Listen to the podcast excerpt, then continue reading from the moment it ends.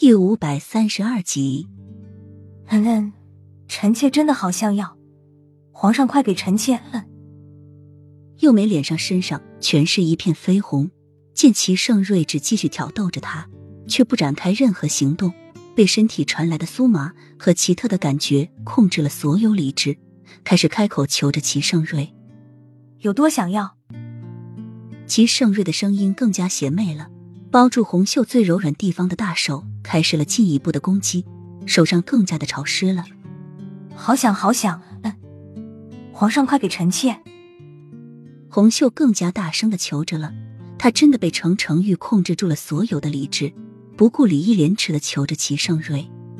齐盛瑞却在这时嘴角裂开了一个冷笑的弧度，随之身体也一下离开了床边。正欲火难耐的红袖变得更加的渴望和不安。齐盛瑞穿好衣服，看也不看此时欲火焚身的红袖，转身就走，脸上是一片冷冽。他把那张脸想成雨涵，但是他却发现这样做简直就是在侮辱了雨涵。雨涵从来都不会求他，不会这么的迫不及待。他和他在一起的时候，一直都是他在疯狂的索取着，而雨涵却总是满脸的羞意，那羞涩的表情和绯红的脸庞，还有那水眸中透露着的羞意。每次都让他欲罢不能，就想这样一直爱着他，恨不得把他揉到身体里面，和他融为一体。但是床上的红袖简直不能和冰纯的雨涵相比，他实在继续不下去。前戏做了这么久，他却始终没有一点反应，甚至觉得没来由的恶心。这一方面是心理的原因，一方面也是药物的原因。